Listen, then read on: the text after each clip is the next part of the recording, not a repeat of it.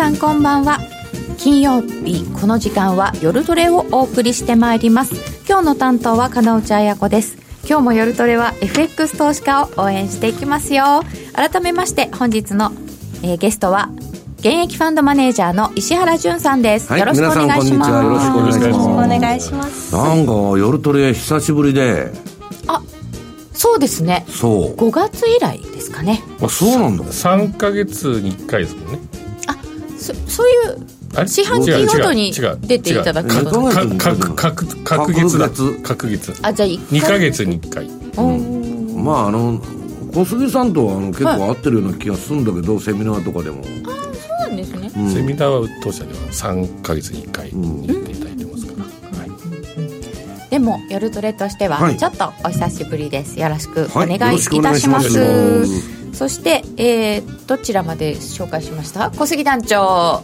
そして、ノディ。よろしくお願いします。よろしくお願いいたします。えっとですね YouTube ライブの方に皆様ご質問などお寄せください。よろしくお願いいたします。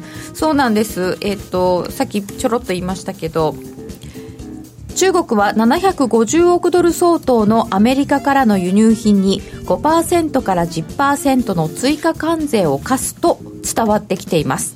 9月1日と12月15日に発動するということです。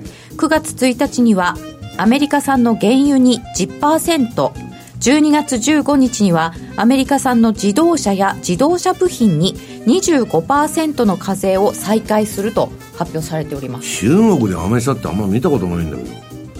全部ドイツ車でしょ？あそうですよね。ワーゲンがほとんどのような気がするけどね、うん、じゃあ実質あんまり関係ないかもしれないけれども、うん、一応形としては。いやだってあの台湾に F12 かな F16, 16だったっけ、あれ頭にきたんだと思いますよ。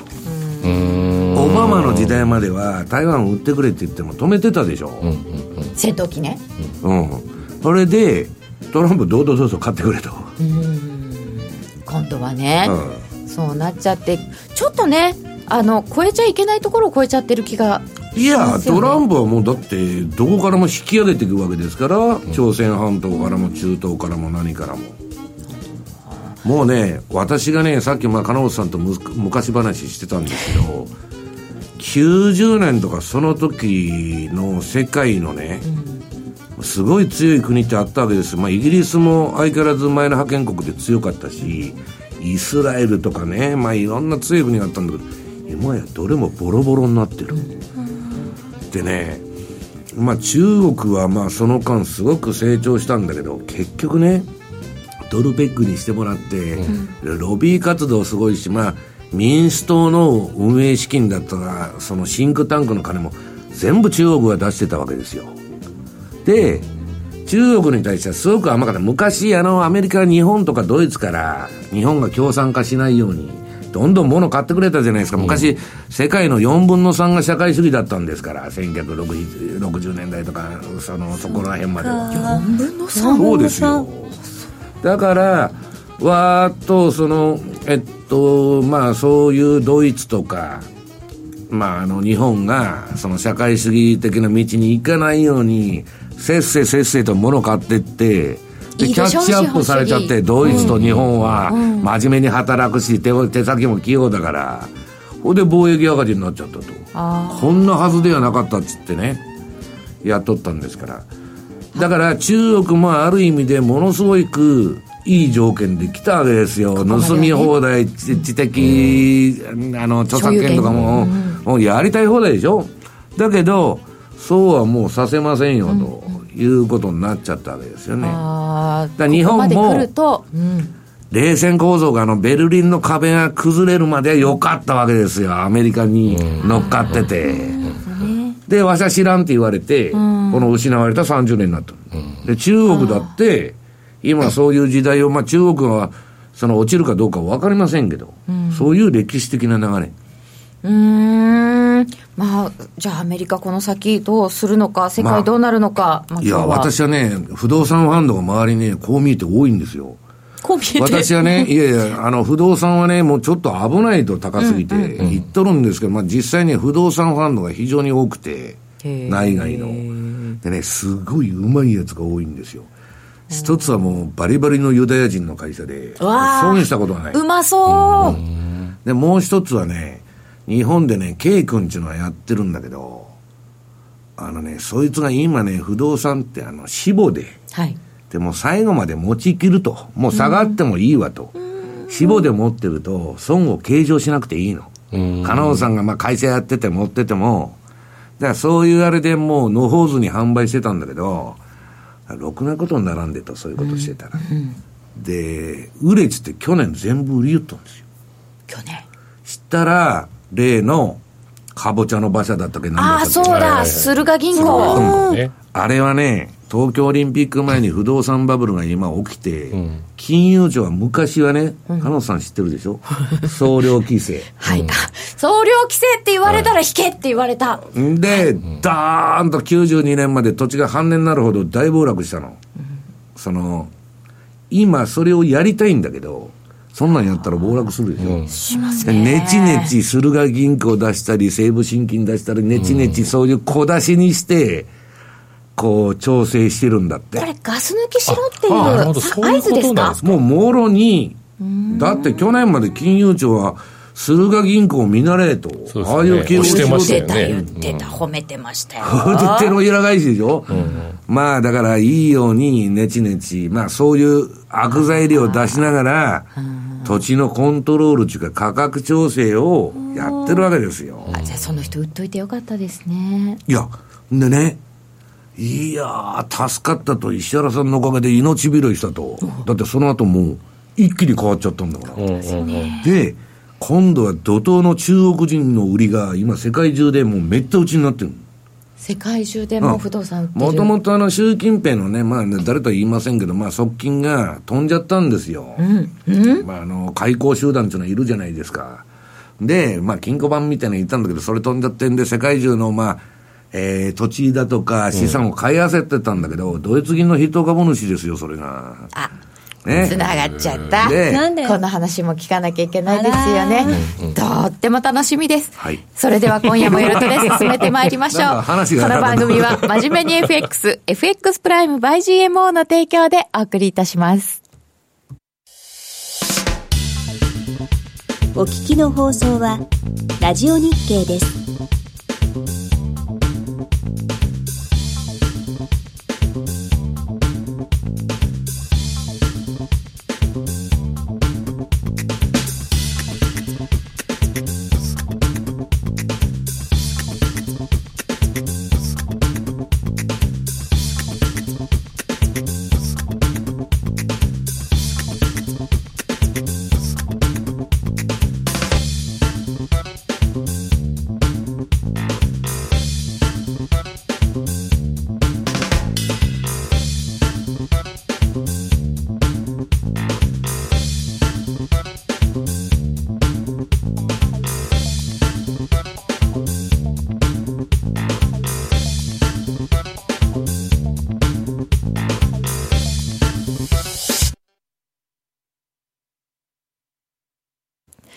CM の間もお話に切れ目がありません。本日のゲストは、番組で話せないような話ばっかりファンドマネージャーの石原淳さんです。よろしくお願いいたします。はい、よろしくお願いします。カノンさんがね、裏の話ばっか突っ込んだと思うんでね。え、今のはちょっと言えない話だったんです言えないよかなんか聞きたい話があっても、石原さんの話どこ突っ込んでいいのか分かんない。これは危ない話なのかって言って、なんか、こう、様子を伺ってカるうちノンさんは危に、ないと思っても、これは言えないと。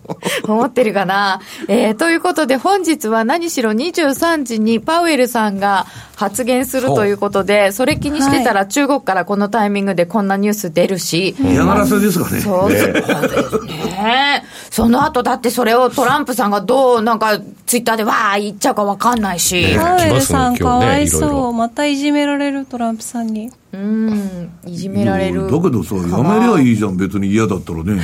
確かに。やめねえじゃん。そういうこと？?FRB 議長ってすごいんだよ。何がすごいんですか？か ?FRB 議長の給料って何ぼだったか忘れちゃったけど、まあ大したことないんですよ。あれ大したことないんですよねまあ大したことないって言っても結構もらってるけど日銀より高くない？うんいやいや、ちょっと高くない。だけど、えーっとね、1セミナー5000万円ですから。ああ、だだって日本の証券会社が集まるまで、まあ、あの、呼ぼうとしたわけですよ。バーナンキ。ええバーナンキさんを昔は2500万ぐらいだと。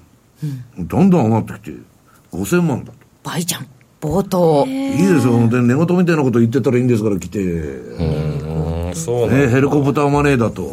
これからは。言うかもしれませんよね。えーということで、えー今日は石原さんにいろんなお話を伺っていきますが、はい。今もちょっとドイツ銀行なんて出てきちゃいましたけど、石原さん、今、何が一番危ないと思ってらっしゃいます？私はね、はい。えーっと、一つは、米中のその貿易戦争じゃなくて、実はブレグジット。うん。これは、私はね、ずーっとこの40年間グローバリゼーションの時代で、90年ぐらい、まあ40年ぐらいだな、金融資本主義。そういう時代が来て、まあ金融機関が、もう一世不備してたんですよ。はいまあ医者弁護士、証券マンとアメリカで行ってね。で、医者なんか全然儲かってない聞いたら、証券会社だけアホみて儲かっとんですよ。でね、さすがに労働がきつくて、で、まあ、向こうの私立大学、ハーバードだとかそういうとこ行くのに、ものすごい借金ができるわけですよ。何千万って。で、それをウォール街で3年間辛抱して働いて、返したらみんな辞めていくの、普通の人は。で、それでも、証券が本当に好きなやつっていうのは、残るんだけどね。まあ、普通は3年で辞めていくって言うんだけど、普通にいると3年でクビになる。いや、成績ダメだったらすぐクビじゃないですか。そりゃそうですねだからね、私はね、そういうその株主資本主義で、まあ、利益だけを追求するというのは、まあ、そもそも良くないと思ってた。会社の雰囲気が悪いわけですよ。ドイツもライバルだから足の引っ張り合いになるし。ね。だから、その、まあ、会社は誰のものかっていう議論が行われてる日本はね、まあ、従業員のもんだと。会社の社員は家族だと。で、定年までね、まあ、できる加納内さんもできない石原も同じ給料で年功序列で行こうやと。まあ、細かいことは言うなと。で、大体会社っていうのはまあ、じあの、2割が働いてるだけなの。あとはぶら下がってまあ、なんとなく来てますと。ありの法則はい。まあ、それでも、まあ、定年までいられるんだったら、まあ、いろいろ辛いこともあるけど我慢しようと。やってきて、私はそれが日本のグループパワーの強さだったと思ってる。なんだかんだ言って。私は好きじゃないけど、そういう体制は。好きじゃないけど、グループパワーという意味では、日本人が一番生きる体制、あの、体制だったんじゃないかなと。ところがね、会社っていうのは社員のもんでもないと、株主のもんだと、金持ってるやつが一番偉いんだと。金持ってるやつなんで、ね、小杉さん、ノーディー、世の中の1、2%ですよ。そいつらが全部一人勝ちしてるの、今。だから、グーグルのジェフ・ペゾスとかね、そんなんが金持ちになっとるだけで。誰もその他大勢、全部沈没したから、で、ふざけんなっつって、民衆の怒りがトランプを生み、ボリス・ジョンソンを生み、してるわけですよ。で、これはね、えーっと、金融っていうのは、軍事力を担保に、世界に伸びていったの。製造業もそうだけど、アメリカの傘の下に入って、企業もついていくわけ。アフリカに進出しようと、普通だったらテロリストとか敵対するね、勢力とかいろんなのがいて、安全に工場なんか作ったって何もできないし、金融機関も危なくてしょうがないと。ただアメリカの軍事力を背景にそれでビビらして、で安全が担保されて生産ラインとか金融とか、まあ金融はそんなんなくてもネットでも伸びていくけどね、今の時代は。まあ、伸びてきたわけですよ。で、ひたすらまあ昔のね、大英みたいな膨張主義、新規あ大英。そうそうそうそうそう、はいまあ、大英とか、まあ今どことは言いませんけど、いろいろ似た膨張戦略、ひたすら拡大。ね、うん。結構ありますよね。まあそういうことをやってきたんだけど、それがまあいよいよ終焉を迎えてね、まあ結局誰も幸せになってないじゃないかと。いや、じ120ヶ月ね、アメリカの景気がいいと。なんでヒラリー・クリントンが大統領やってないんだよっていう話ですよ。うーんだってトランプはみんなおかしいって言ってるでしょ？あいつ頭がおかしいんだと。何やってんだと。あんな下品な男はいないと。であればですね、ヒラビリ、選べば、選べばいいじゃん。確かにねで、ヒラリーだってさ、半分不正みたいな形で、サンダースを抑えちゃったんですよ。あれ、サンダースだったら当選してたかもわからない。うんうんで、とにかく、まあまあ、どいつもこいつも ろくなのがいないんですけど、まあ、そう言ってしまうと そうそう。まあまあまあまあ、その、どっち選ぶかっていう問題でトランプが選ばれてるわけで。で、ああそうボリス・ジョンソンなんかこの前敵前逃亡してね、目に全部押し付けて、わしゃ知らんでと。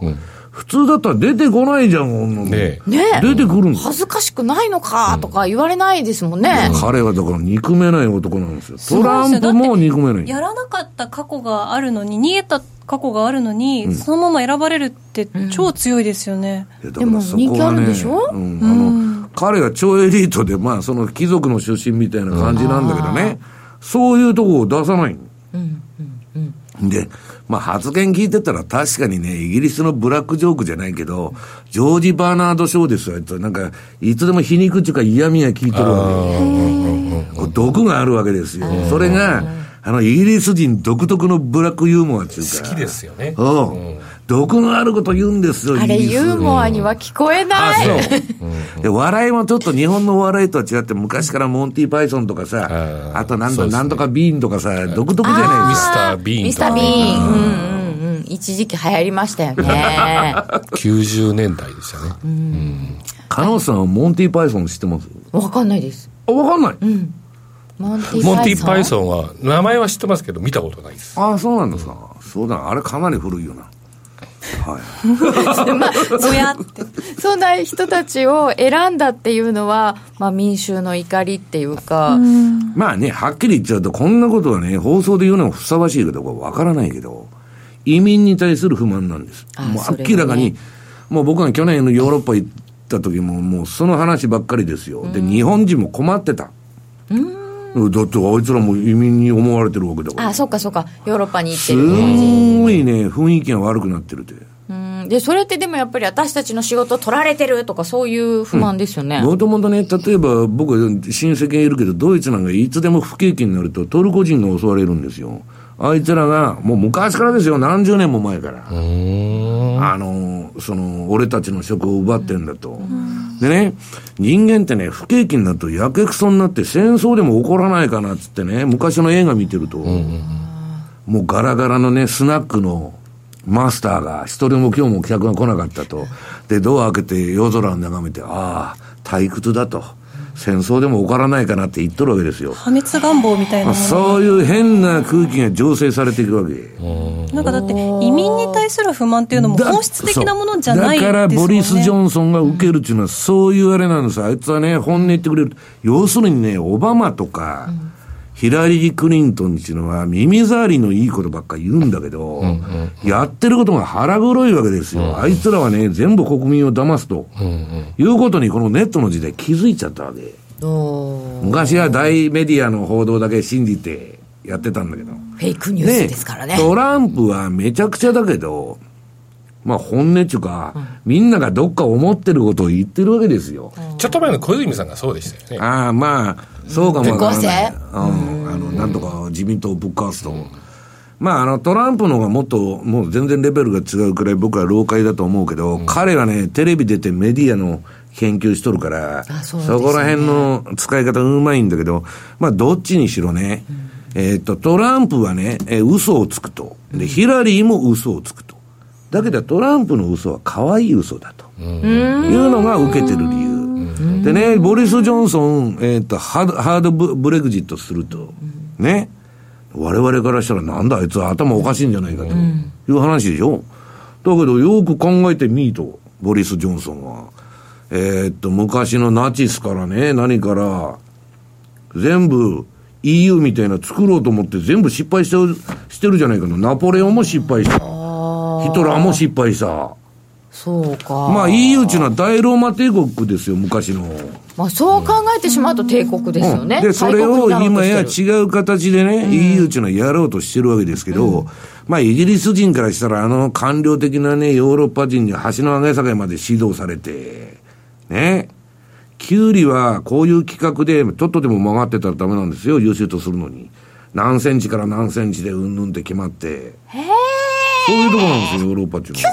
そんな厳しいんですか厳しい。EU の、いや、まあ、だからまあ、それは一例に過ぎないんだけど、まあ、橋の上げ下げまで言われて、結果的にはね、なんだ、この前、あの、某、ほ他の番組で言ってた、なんか、ああいう体制っていうのは、例えばアジアでなんか共同体というのがあって、日本人から見てですよ、えー首都は韓国にあって、韓国で政治やっとると。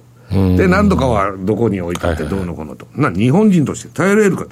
あそれは聞きました、なんか全部そんな、その韓国中央政府みたいなの作られて、そこで決められたら嫌でしょって、イギリスの人に言われて、ああ、嫌だわって思いました、それは確かに。だから、要するにね、その、なんでそういう問題が起きたかって、すべからくは、貧富の差が開きすぎたから。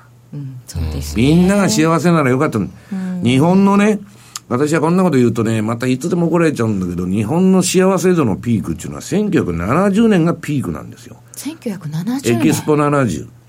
あもう大阪高度成長で、あそう、大阪万博で天井を打ったんです。あの、オールウェイズちょ3丁目の境ぐらいからもうみんなが、まあ公務員が一番割り食ってたんだけど、自営業者から、大企業から中小企業から、全部、上げ上げの世界だったんですよ。まあ、高度成長期ですもんね。で、シャッター商店街になるわけですよ。その後、あの、スーパーだとか、それこそ、なんだ、ダイオンだとか、ダイオネとかで、できてきて、幸せでない人がどんどん出てくるわけ。大企業だけの時代になっていくわけですよ。で、今やね、そんなもんもう小売りなんかボンボンもう虫の息でしょで、一時期金融だけ良かったんだけど、金融も今度は虫の息だと。だから私が言うのは、なんでね、その、えっと、景気がいいだとかなんだとか言って、その金融がこれからも行くって言って、さっき金内さんとも言ってたんだけど、野村証券の株価を見ろと。リーマンでドーンと落ちて、300円か500円か知りませんけど、横ばいじゃないですか。ドイツ銀もそう、バークレーズもそう、シティグループもそう、L 字型のチャートですよ。みんなそうなんですね。だから、金融機関がなんで食えなくなってるんだと。ね。で、金融機関の代わりに中央銀行がどこも値付けして、やってるだけのね、それがいわばね、臨転機回して金さえばらまいたら相場それは行きますよ。だけどそれ人間で言ったら、毎日覚醒剤打って元気ですと。それはもうドーピングね。の世界ですよ。俺で、元気になってますって言ったって体はどんどん蝕まれてるわけですよ。だから私はね、まあちょっと厳しいあれになるかもわからないけど、臨転機を止めないとダメだと思う。まずね。いやだってここまでいったらもうキリがないし、最後がえらいことになりますよ。それででもアメリカって利上げして、なんとか正常化しようとしたわけじゃないですか。だってね、金本さん。去年まで10年ぐらい上げてきてですよ。で、たかが9月から12月にちょっと下げたぐらいで大騒ぎして PKO 入れとんですよ。年金に株買いだとかで、パウエルも180度変わって、ですね。急に利下げと忖度しないとと。だ下げはもう認めんってことは、資本主義っていうのは循環なんだから、相場も。相場の循環認めませんってことになったら、社会主義じゃん、それ。そうですよね。それこそねで、。ずーっと株は、まあ角度はどの、何度か知りませんけど、右肩側に上がっていくもんだと。それって、で、ちょっとでも下がると、えー、パウエルまた利下げせいとか QE4 だとか5だとか、このままいったらね、私 QE10 ぐらいまでやるんじゃないかって。ななんかあの怪獣もののシリーズみたいな。Windows も10まで行きましたから。Windows は同じ、いや、キリがない。だって、カノンさんそんなこと言ったらね、黒田さんはいつ辞めるんですか、緩和。うん。そうですよね。やめらちょっとれないですよ、ね。景気が良くなったって言って、辞める言ったらどうなりますか？いや、急でしょ。言って。足抜けできないじゃん、もう。ね確かに。だから、私はそれはね、いや、足どころかもう首まで使っとるわけですわ、なてなんだっけぬぬるま湯のなんかみたいな？ゆでガエルになってね。で、私はね、別にまあ、それでもみんながいいっつうんなら別に悪いって言いませんけど、最後がひどいことになるんじゃないですかと。いや確もう、ね、どんな人気作でも大体10作目になったらもうね、残ってるの打ち切りですからね。もうねお客さん入らなくなっちゃうよねいやでも天茶ね仮面ライダーとかはずっと続いてますよ。ああなんとかレンジャーも続いてるよレンジャーとかだから、あれだ、異次元緩和みたいな、なんかもっととんでもない緩和をやっていけばいいんだ。いやそうだねだどんどん強い怪怪獣出てねどんどん強いなんと。かレンジャーで思い出したよ、本当嫌な記憶が蘇ってくると、昔、シンガポールから船に乗ってね、インドネシアに渡ってたら、はい外人の綺麗な奥さんですよ、若い。それがね、話しかけてきたもん。なんと日本人かっちゅうからそうだっつったらね、いきなり怒り出して、あの、パワーレンジャーっちゅうのは何なんだと。はあね、何言ってんのかパワーレンジャーパワーレンジャーですよ。パワーレンジャーって昔ありましたね。パワーレンジャーっていうのは当時90何年頃に放映してたわけ。あんな暴力的な番組を日本人は認めてんのかって知りまへんがな、そんなの。あ、そんなのね、船の上でふっかけられてもね。ま今あいい人でしたけどね。アンパンマンのアンパンチ論争みたいなもんですね。あ、知らないです。まあ、流流して ごめんなさい。わかんなかった。金融緩和の最後どうなるんだろう？本当にね、仮面ライダーは31ぐらい あそんなにあるの？へえ。ドラゴンボール QE31 っつったらね、えー金利がマイナス50%ぐらいになってる。お金もらえるもらえる金。あの、金借りに行ったら 5, 5割増えてたと。借りよう。えー金利上がるまで、ああ、黒田さん、安倍さん、ああ、いろんなこと、ああ、大英帝国と大英、ああ、そうそうそう。あそうそう、この間の最初どっち、か分かんなかった ねそうそうそれをどう、どう説明したらいいか分かんなかったんです、私も。バブルじゃないのですか？今の日本は活気ないもんね。あの時代は幸せそうだった。出た。売れとか買いじゃない最高のエンターテイナー。うん。あのねそうですよね。僕はね、あんなもん100年に1回だって当時から言ってたんですよ。あんな世の世の中の霞食っとるようなね。だ100年にって1回、万札振っててもタクシーも止まらない。バブルがあーバブルですね。あんなバブルもう二度とないですよ。うん。ねうんまあ100年はないと思います。あの、私はリーマンショックなんちゅうのはあんな100年に1回の危機じゃないですよ。ただの金融危機あれは。あそうですか。今度の危機の方がすごいじゃないですか。あんな中央銀行バブル吹っ飛んだら誰が始末するんですか確かにね。だからね、本あんなもんた。かがリーマンと AIG の問題でしょう。だから、まあそれはともかくね、あの、どういうんですか、やっぱりね、あの、行くとこまで行くっていうのはダメですよ。ダメですか。片道分の電量しかないのに、飛んでいったと。でも相場って行くとこまで行かないと気が済まない人たちじゃないですか？いや知りませんが、私は first in, first out ですから、そうだ最後まで付き合わないと言ってるわけですから。はそうですよね。えーこの後も引き続き楽しい怖いお話伺っていきます。ここでお知らせです。FX プライム by GMO はスキャルピング大歓迎。FX プライム by GMO は調査機関の調べで調査対象 FX 会社の中で唯一約定拒否なし、スリッページなし。荒れ相場でも狙ったレートで滑らず約定しお客様の思い通りの取引を実現します。レートが大きく滑って負けてしまったなどのご経験がある方は、ぜひ FX プライム by GMO のご利用を検討してください。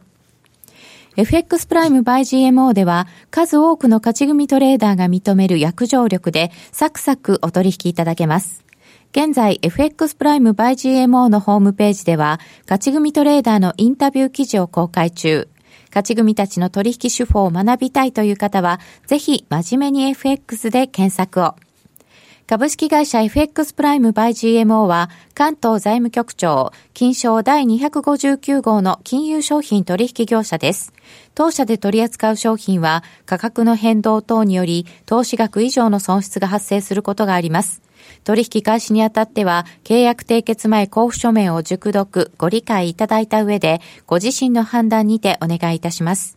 詳しくは契約締結前交付書面等をお読みください。お聞きの放送はラジオ日経です。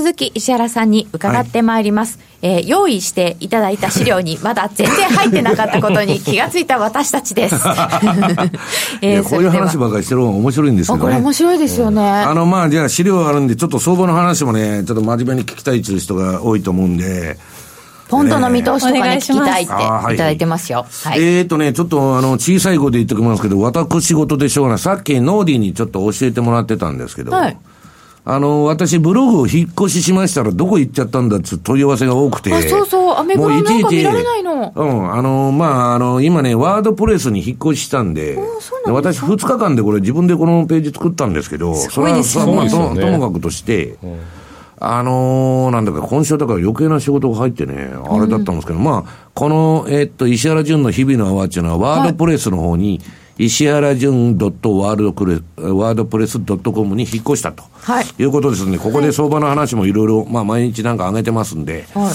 まあ、参考にしてくださいと。これでね、もうね、今年の相場はね、為替はもうポンドしかやらない。おしかしかやらない、いやいや、他のもやってますよ。5ドルから何からやってんだけど、大きくもうポジションの配分からすれば、私より、えーっとね、外人のあれ見ると、私の10倍売ってましたね。おーすごい、あいつらはすごいと思ったのはね、なんでこんな売ってんだったら、な僕も相当なレバレッジかけて売ってたんですよ。えなんでお前こんなぼーっとしたポジション持っとんのと、もっと売りゃいいじゃんと。へえいうわけ。いや、売ってるじゃんと。いや、足りないと、もっと売れと。でそれはね、お前はアホかと言われてるわけですよ。ボリス・ジョンソンがなってんだぞと。もう、先見えてるだろうと。多少早戻ししたって。ハードになるでしょって。いや、それはね、また議会が、あの、あの、あれ盛り返したり国民投票になるとかね、えっと、あの、コービンが、あの、労働党の盛り返したりっていろんな流れがあるから、そうは簡単にいかないと私は言ってるわけですよ。で、もう一つはトランプはドル高けしからんと、もうドルインデックスもまた100に近づいてきて、言い出したら、ユーロだってポンドだって、ドルが下がるんだから上がるじゃないですか。だから、そんな簡単にね、私は行くわけないっつうんだけど、あいつらはすごい。このね、皆さんね、ポンドドルの日足と週足と、はい。これ私のモデルでやっとるんですよ、そいつらも。はい石原さんのモデルを使って、石原さん以上にゴン僕はね、90年ゴン売ってる。代から、その、えっと、売買システムの対応をやってたもんで、その、シグナルだけ出してたの。でまあ、それはともかくとしてね、このオレンジになったのは売りトレンドなんですよ、これ。うん。一目瞭然。あの、下のバーがオレンジになって、あ、もうオレンジだ。で、チャートもオレンジになってる。うん。で、今度、あの、買いになるとグリーンになるんですけど、はい。この冷やし見たらオレンジばっかりじゃない。オレンジこればっかり。すごいいい相場なんですよ。売りやすい。一回も買いになれない。で、週足の方も今オレンジになってて、で、日足の方はね、皆さん、オレンジはもうなくなっちゃって、はい。その真ん中の中段にあるここのね、これ映ってんのかな？はい。映ってます。あ、ここでピークアウト天井打っちゃって、あ、あー矢印ここはあ矢どこですか？印は出ないです。あ出ないんだえっと、えーっと、一番右の頭。そう、そこで両方標準偏差と ADX が垂れてきてるってことは、これ調整相場でトレンドがない状態になってるんだけど、おー今ちょっとトレンドない。まだ週足がトレンドが生きてる。週足の方はまだガンガン上がったまんま。うん。で、あこれもまあ終わるかもわからないけど、そろそろ。うん。私はね、まあ、あの、私の友達のね、えードイツ銀行の支店長がおるわけです。日本からは当にいなくなりましたけど、ドイツ銀行。うんうん。ね。もうすぐ撤退だと。まあそこの国は儲かって、まあ300人ぐらい従業員おんのかな。あ、もうまだ一人もリストラになってない。で今国が寒いんだ寒いんだって言ったんですけど、食え。あのね、えー、もしそういうことが起こるとしたら、今まあバットバンク構想とかで気に離してね、もうドイツ銀ははっきり宣言してるんですよ。相場の世界からは足を洗いますと。コンシューマーバンクでね、えー通常のその、まあ、サラ金業務って言ったらおかしいな、えっと、あの、商業銀行業務と、まあ、元の地味なドイツ銀に戻りますと、要するにあれはあの、バンカーズトラストの DNA が入っちゃったんで、あんなまあ、投機的なあれになっちゃったんですけどね。そうか、昔のドイツ銀行は真面目な銀行だった地んですよね。味な横浜銀行みたいなとこ。まあ、規模地元密着なうんまあ、でヨーロッパ最大って言ってもそんなもんですよ。で、まあ、あの、アメリカ人の強欲資本主義のね、世界一リスクを取ると言われた当時のアメリカ7位ぐらいのバンカーズトラストっていう、私の取引先ですよ。まあ、取引先の当時一社。もう買え買え売れ売れうるさいんですよ。まあ、大体海外ばっかりですけど。危ない商品ばっか押し付けてくる。あーでそれが入っちゃったの、え？ドイツ銀行にいや、それがさすがに、まあ当時ね、えっと、ディーリングやって潰れた銀行はないんだって言われとったの。昔は、それがあったんですよ。ベアリング。ニック・リーソン事件って知ってるでしょうかね、おじさん。ニック・リーソン事件私の元取引先です、それも。それは90年ベアリ代ですか？ングのね、副支店長がね、あの事件になる前、私は仲良かったんですよ。急にアメリカ帰るって言い出して、こいつおかしいなと思う。なんで儲かってるとか言ってるのに。で、ラグビー見に行ったんですよ。そしたらいきなりその翌週に帰ると。したら、あのニック・リーソン事件が1週間後か2週間後に起こって、吹っ飛んだ。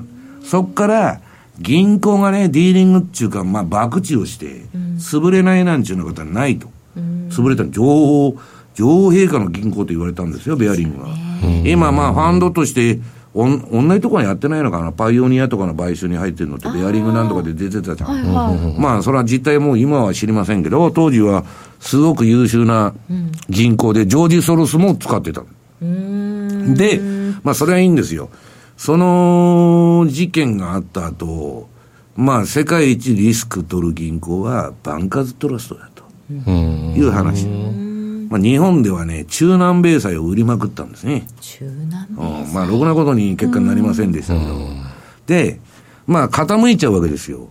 で、そこで、みんなグラススティーガル法でないあの、要するに証券と今まで銀行に垣根があったのが、普通の銀行が証券会社に変わっちゃったんですよね。その、えー投資銀行に変身しちゃったわけですよ。知ったら濡れてる泡で儲かったわけですわ。当時はもう金融の世界すごかったですから。一回味しめたら足抜けできないんですよ。これもなんか薬みたいですねさっきのにつ違ながりますねうんですよ。金内さんが頭取なら、お私が頭取中に儲かって人財産できて、もうフロリダ行って引退するわと、いう人ばっかりなんですよ。そうですよねそんなね、5年も10年も社長やろうと思ってないの。だからストックオプションをとにかくタダでガサッとあって、ほいで私が今アメリカの会社の経営者なら、借金してても自社株買いするわけですよ。株数減らして、一株利益を上げる。バンバン上がるじゃないですか。で、今それバーンかぶつけて、それが今のアメリカのそう。去年から自社株買いだけが出とるだけですから。なんかアメリカ株だけは高いからアメリカの人たちもいっぱい買ってるのかと思ったら個人投資家全然買ってないんですねあれ。あのね、これちょうど今自社株買いのあの話があったから、えーやっそうだポンドが途中だったのに。あ、ポンド途中、ちょっと待って、ちょ、ちょちょっと今自社株買いの話を先にしちゃうとね、はい。えーっと、資料の11ページ。え？11ページ ?11 じゃねえや。21ページだ。21 21ページ。21です。大丈夫です。か、はい。21ページでこれが2018年は自社株買いがね、S&P500 の500銘柄の、なんちゅう。のえーっと、2018年過去最高の2860億ドルと。で、今年もやっとるわけ。なんでやっとるかちょっと、共和党からも民主党からもけしからんと、自社株買いはね、えー経営者の強欲でやってるだけで自分のストックオプションを売りたい、売り逃げたいちゅう。決して株主のためじゃないだろうちゅう。なもん決まってるじゃないですか、あんなさ。配当出すより、自社が、あの、自社株買いして株上げたのは株主喜ぶとか言って、表向きは言ってるんですけど、自分が儲けないだけですよ、んなもん。で、これしか出てない。で、もう一つは、じゃあアメリカ景気いい景気って儲かってる儲かってるって言うんだけど、その下のね、えーっと、22ページのチャート見てもらうと、GDP に対するアメリカ企業債務の割合過去最高。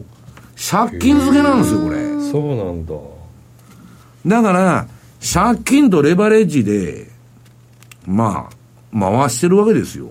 金利こんだけ低いからうん借金しやすいんですよね、うん。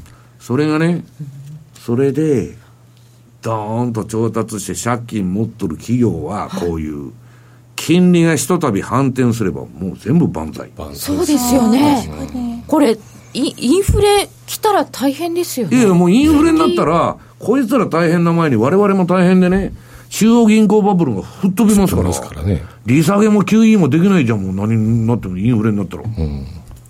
ではないですよ。うん可能、可能さんみたいに金持ってる人はいいですけど、私と小小杉さんはね、どっかそこら辺でテント張ってますよ。いや、私、青テント張ってる。隅田川に行かないといけないんですよ。もうもうノーニーと久しぶりだなと。お前もテント張ってたかと。久しぶりです。みんなで隅田川の脇にこうやってテント張る。いや、本当冗談じゃないんですよ。確かにそうなんですよだね。から、非常に不健全な状態だと。それでね、私は前から言ってるのは、じあの、次の20、3ページ、えー3ページ。自社株が毎年5月がピークなんですよ。どういうわけか。あ、だから5月に株を売ってどこかへ行けなんですか、いや、まあ、 Sell in May か、それが、あのーあれかどうか知りませんけど、とにかく自社株買いは、これね、えーっと、この6月の日付になってるのは、5月にいつでもピークだっちゅう。ことなんですよ5月が終わり。だから、早い話が。金余りでね、もう金持ってくとこはないんで、さすがに米国株も上がるんだけど、内容が非常に悪い。でね、私はね、だから今実社株買いすると株数がは減って、あの、一株利益が上がったり、いくらでもマニプレーションって言って操作ができるわけですよ。だから私はね、えーっと、なんだ、どっかのラジオ局も粉飾決算とか言って、昨日なんか出てたんだけ出てましたね。いや、ラジオ日経じゃないですよ。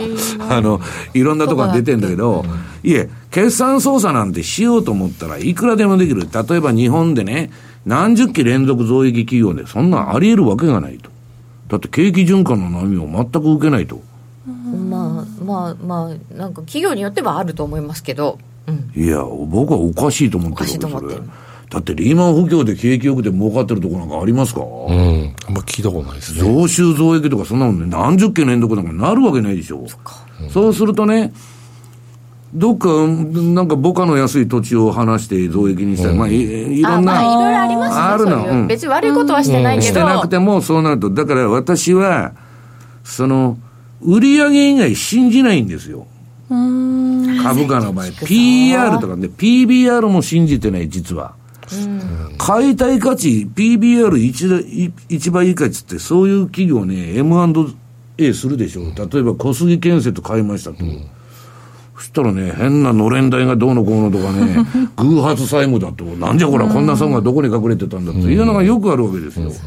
だから、1倍以下にしか買われないっていうのは理由がみんなあるの。そうですよね、PBR が結構ね、ラジオ日経さんのどの番組でも言ってますよね。あ多分あの日経平均っていう塊で見ると、PBR1 倍水準っていうのが、まあ、大体今2万円ぐらいなので、大体そこ意識する人が多くって、そこ硬いよねっていうのはあると思うんですけど、PBR1 倍割れの企業が何百社とか、あれな何割あるとかって日経新聞が書いたので、結構話題になったんですけど、今ね、おっしゃったように、今 PBR1 倍割れって地銀とかいっぱいあって、うん、それ信じていいの？みたいな話には。で、お年寄りみんなそれに買いに来てるんじゃないですか。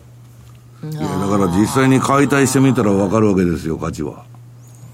そうですよね。デューデリされてね、本当にね、分けてね、どうするのかなっていうのは難しいですよ。買いたい価値で買いたい。あ、なるほどね。ああ、うまいですね。うまいですね。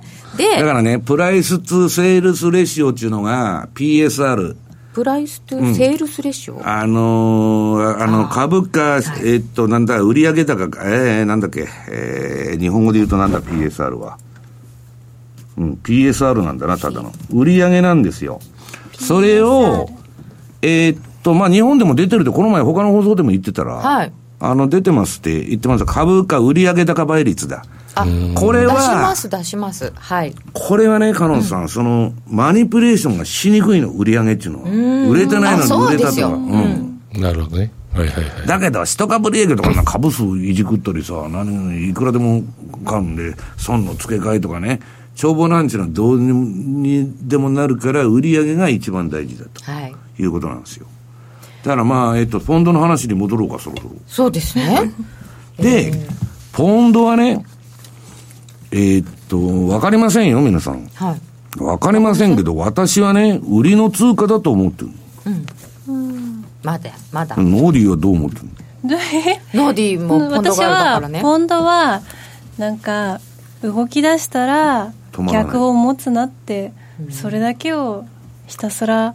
あ、順張りしないとダメってこうんとえおじいちゃんに言われたらおしい。じいちゃんに言われたって。おばあちゃんだったっけ？忘れちゃった。多分おじいちゃん。え 何？ポンドでえらい目にあったと思うかしい。や、全然違う。んです。私が結構そのポンドで偉い目に遭いかけた時に、うん。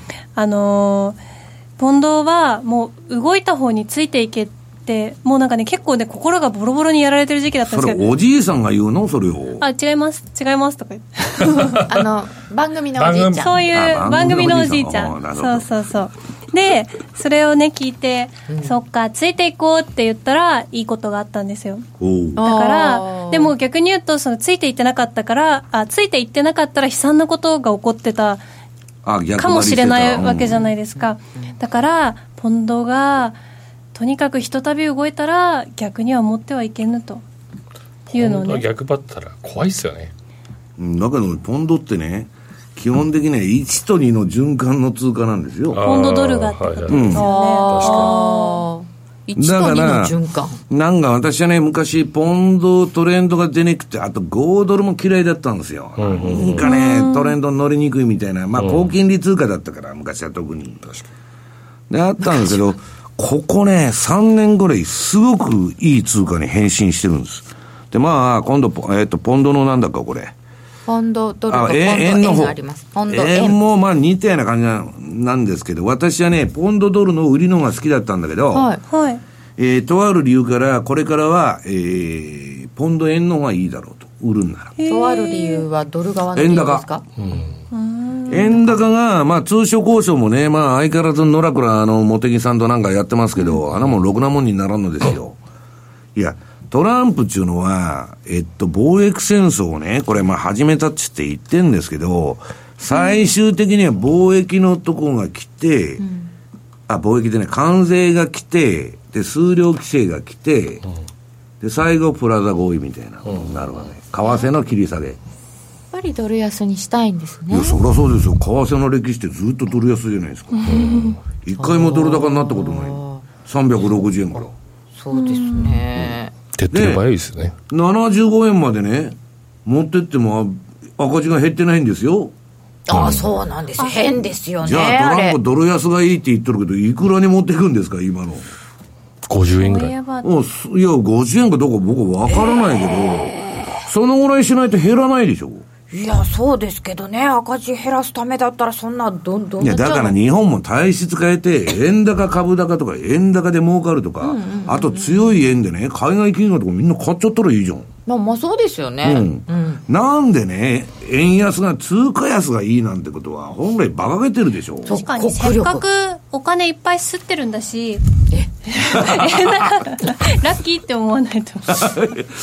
いや、だから今、海外旅行行くと、えらい目に遭うわけですよ。何にも買えませんよ。じゃあこのポンド円で売るのは円高だしポンド安だしで、で、そ最強。のポイントが、そのドル円の三角持ち屋のチャート、ドル円って今三角。後ろの方にあったな。ポンド円ってもうポンドドルの足がでもう2点底ぐらいになってますもんね。面白いですねドル円があるんだよ、ドル円、ドル円。ドル円は11ページあそれそれそれそれ。6ページえっとスライドの11枚目です。ドル円週足とトレンドライン。これが、この三角持ち円が、まあ今ギリギリね、生きとるような感じなんですけど、私はこの相場が105円割ってくるとですね、まあ年末には100円方向を目指すんじゃないかと、思ってるわけです。で、まあここにエリオットの波動カウントがう売ってるんですけど、まあ2016年でもう天井売ってるのかな。あで、今4年間三角持ちやってきたんだけど、それをまあ下にブレイクすんじゃないかと。でね、まだ円売ってて安心なの、円売っててじゃないよ。円買いでね、あはい。やられてもですよ。いや、私はストップポンポンポンポン入れるからすぐ切られちゃうんだけど、円高やってても安心だと思ってるのはね、フラッシュクラッシュの安値まだつけてないですよ。担保じゃドないからね。ルはそっか。だってマザーマーケットで必ずつけようんですから、ドル円の安値は、ここでつけたんですよね。日本でね。であれオセネの5分間ぐらいでしょ？あれ。あの1月3日の下げって、日本時間じゃないんじゃ。日本時間っていうのも少なくとも9時から3時。の時間帯にあの値段をつけてくれないとこの相場終わらんのですよ。円高はそうか。マザーマーケットで必ずつそうける。そうそうそうそうだから私はねそれはまあパウエルがなんかいや8円で108円とか跳ねてもそれはおかしくないけど戻りは全部叩いてやれと思ってんだけどドル円はね PKO が入るから面白くないので実際ね何やってるかっつうとねえっとこの資料のえー、何ページだ？7ページ。7ページ。7ページ。ユーロドル。これユーロドルはね、はい。ひたすらね、まあ、右肩下がりの自利品相場なんですけど、レンジっぽいんですよ。うーん。うん？え、え？ユー、ロドルって結構あいやいやこか。ここの資料のね、あれ？これ誰が映してくれてるの？資料。映してくれてます。あはあいもうすぐ出ると思います。えっとあもう出てる出てます。よと思います7ページ。ユーロドルこれ白抜きのね、えー、矢印が白いのが出てるじゃないですか、上から下から。出てます出てます。これ単なる簡単なストキャスティクスのオリジナルの533というパラメータ、かなり早い早いやつです。へー。533のパラメータの逆張りシグナル。で、これをストップ入れて、従順にやると。うんそんな素直に言っててあこれですかうん、これバリバリいいところで出してくれるじゃん。で、前から言ってるんですよ、これ。もう、この相場って、加納さん、2年ぐらい続いてるんですよ、こういう相場が。で言ってるんだけど、まあやってる人もいますよ、もちろん。いや、ぼーっとして、この動かないから為替やるもんないんですってみんな言うわけ。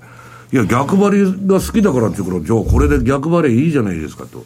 でね、もう一つは、まあ、数勢的にはその右肩下がりのユーロ安相場なんで、今。うんそうですよねうん見ればねだから、その、えっと、8ページの、これフィルター付き。200日移動平均線。EMA ですから指数平滑なんですけど、はいその下に相場があるときは、もうひたすら押し目買いはしないで。この、さっき見たチャート見てね、押し目買いしないで、戻りだけ叩くと。もうこれもモグラ叩きだこれは最高の相場なんですよ。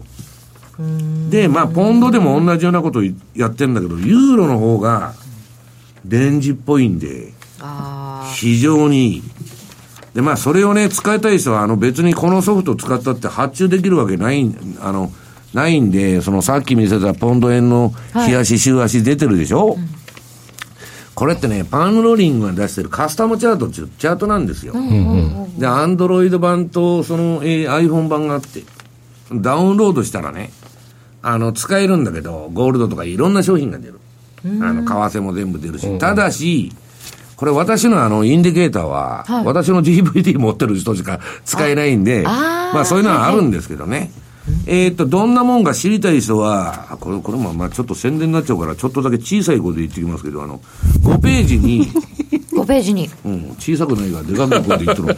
あの、今週ちょうど動画を撮ったの、この、あの、カスタムチャートの。あ私見ましたよさっき、うん、ね、YouTube に上がってますから、あの、考え方だけ勉強してくれたら、うんうん。その指標を出しゃいいわけですから、確かにね。そうですね。私はあの、えっと、うちのお袋がわからないっちゅうもんだから、売りも買いも。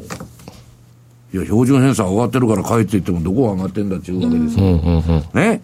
でいや、オレンジになったら、売りで、売りになったらあれなんだと。うん。そういうね、あの、ビジュアルに訴えないと、まあ、わけのわからんこと言うなという。そこから始まったんですかこれ？いや、そこからじゃなしに、そういう人が多いんです、結構。そうなんで、ですねこの前、うんうんうんまあ余談なんだけど、セミナー行ったら、石原さんの DVD も全部持ってます。うん言って、おばあさんが来たわけ。はいいや、それはありがとうございますと言ってたらね、いや、でも使ったことないんですと。えで、いや、パソコンにインストールできないってわけですよ。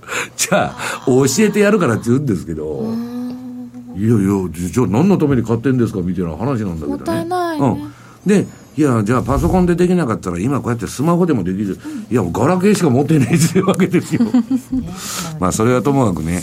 えっと、これ、順張りが、とにかく今年後半はまたポンドはね、はいワークするだろうと私は思ってます。ついていけそうになりますねついてい痛い相場になりそうですねでも結構皆さんポンドあの売りの人も多いみたいでどこまでこの今回のショートカバーで戻るのかとか気にされてますか？されてますけど、私が一番気にしてるんですけどね私はね、値段のターゲットっていうのは一切持たないんです。へえだってそこもうシグで、ナルだけシグナルと強制利食いするんであれば、するポイントはあるんですけど、そのバンドを出してて。いくらってターゲットは一切考えないんです。トレンドが続いてる間は持そう。ってるとで、これだったら、オレンジの売りになってて、オレンジになってる間ずっと売ってんだけど、それが緑になったら、まあ、あ緑っていうか、あの、色が消えちゃったらね、もうそこです日吉はでもじゃあ今一回ポンドドルとかもう今完全に調整相場だから、これ何のトレンドもないです。これでもお休み中。上位の週足はまだ黄色だから、うん。だから週足のポジションを持ってる分には、売ったままなんですよ。持ったまま。そうか。だけど、日足はもうなくなってるし、4時間はもっと先になくなってる。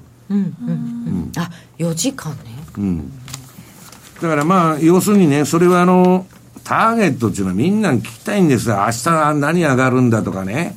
どこまで行くんだとか、そういう予想っていうのはね、マイオピックって言って近視眼的って言うんですけど、それが一番受けるんですよ、相場の話としては。聞きたいかも、ねだけど、それやってる限りは、あかんと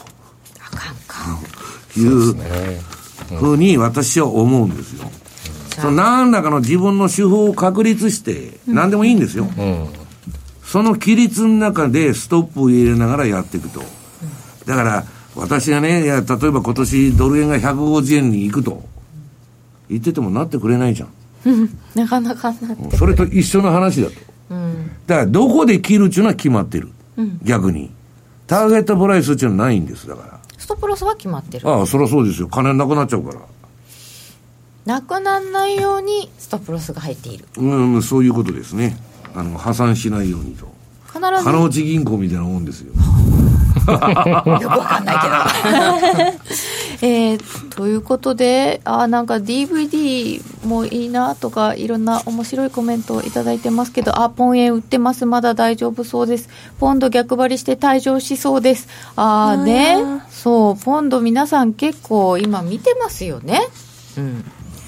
まあ動いてるしねこれはやりやすいっすよはい。これからもまだちょっとね、チャンスはありそうですよね。まだまだまだまだチャンスありまますね。まだまだまだまあだから、ポンドは1時間足ぐらいでやってても結構面白い通貨ですから。ああ、ええ。そっか。1時間足とかね、短くしてね。失敗してもひっくり返したりまた追っかけていけばいくらでも取れる通貨ですから、はい。あんまり固執せんことですね保湿せんこと。はい、頑張ります。石原さん、本日はどうもありがとうございました。はいありがとうございました。えーそろそろお別れのお時間です。この後は YouTube の配信でお楽しみください。ちょっとだけ延長戦あります。ラジオの前の皆さんまた来週です、えー現在ドル円は1ドル106円46銭ぐらい。話題のポンド円が130円35銭36銭ぐらいとなっていますあと30分ぐらいでパウエルさん喋るんだなと思っている割にさっきの中国のやつで動いちゃったのでこの後どうなるんでしょうか。楽しみです。この番組は真面目に FXFX プライム by GMO の提供でお送りいたしました。